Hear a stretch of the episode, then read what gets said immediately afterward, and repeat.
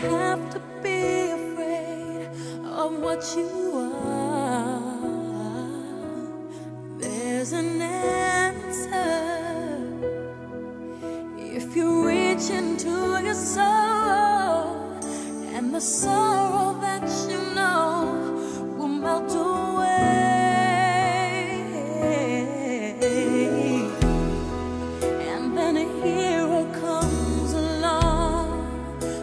strength to carry on, and you cast your fears aside, and you know you can survive. So when you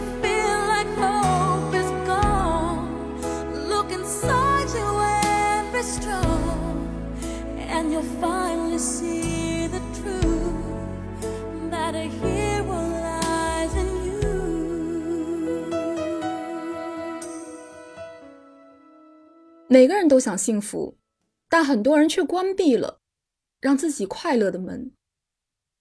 王先生名校毕业，前途似锦。一般人求诊是希望内心平静，而他却想让自己时刻保持紧张。奇怪吧？还有人希望自己沉浸在痛苦之中。他想当法官，但总感到疲倦，不能专心读书，对自己很不满意。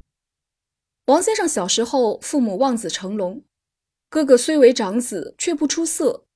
后来爸妈就把希望转移到他身上，他对此铭记在心，觉得自己要是不成功，就是背叛父母。他很想成为读书机器，成才之前一定要努力读书，心无旁骛。他也不知道自己为什么非要当法官，他只是觉得父母应该会高兴，以自己为荣。他拒绝快乐、舒适、放松的感觉，把他们当做成功的绊脚石。紧张不安是他唯一接纳的情绪。朴医生得到他的信任后，给他讲述了另一个病人的故事。一位大学生因为营养失调昏迷，急救成功后留院观察。初次见面，这个身高一米六，却只有二十五公斤的姑娘。躺在病床上，恐惧地看着朴医生。他只能喝豆浆，其他任何食物都会让他腹痛难忍。这位姑娘希望自己讨人喜爱，决心减肥到四十公斤。她把对食物的渴望看作贪念，认为美食的满足感是罪恶。减重达标后，她吃了之前进食的东西，结果腹痛、呕吐。体重的变化并没有给他带来可盼的关爱，他就期望自己变得更瘦。后来他失去了食欲，无法区分饥饿感、饱足感和腹痛，一吃就吐。他得了厌食症。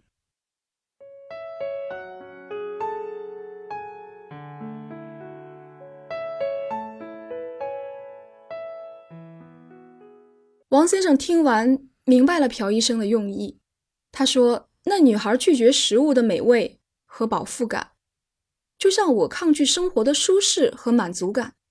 我们都太苛责自己，违背了追求快乐的初衷。”朴医生说：“那女孩子在减肥中不知不觉养成了致命的习惯，无论吃什么都无法感到美味，只会觉得难受。”王先生就哭了，他说。懂了，我一直拒绝快乐，正在遗忘开心的感觉。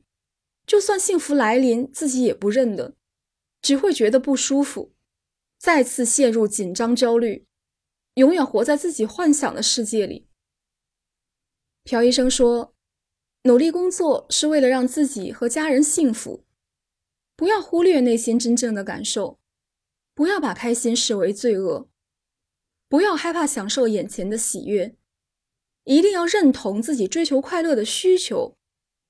留时间做自己喜欢的事，培养兴趣，自我赞美，自我奖励，心怀感恩。几个月后，王先生开朗了，书也读得顺利了。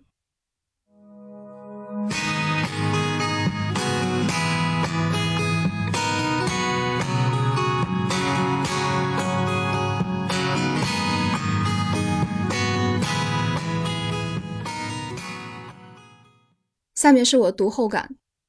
我见过一个厌食症患者，在学校，一个学姐看着他从身旁经过，我内心很受震动。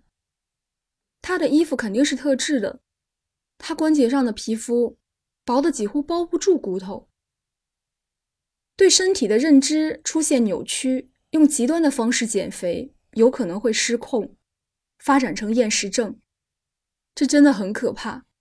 而且瘦不一定就漂亮。美貌也未必会带来欣赏和爱。还有，王先生如此勤奋，令人钦佩。不过放松一下都要感到内疚，当然会觉得很累。该休息的时候好好休息，才能保证工作效率。我理解王先生为什么关闭让自己快乐的门，要求自己成为法官之前忍耐面对激烈竞争，因为他太想成功，担心自己懈怠。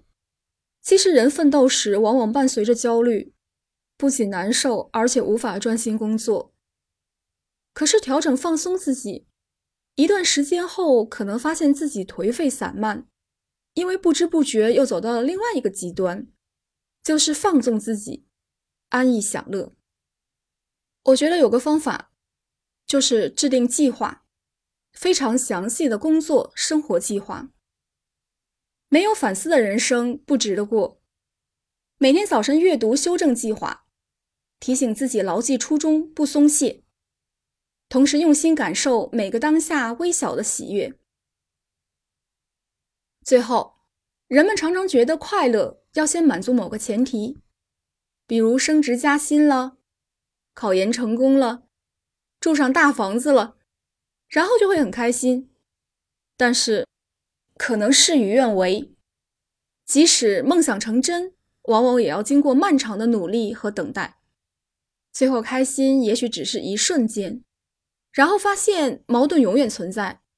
没有这样的问题，却又有那样意想不到的问题。所以别等，不是一定要满足某些条件才能开心。从现在开始快乐，感受生活里点点滴滴的美好。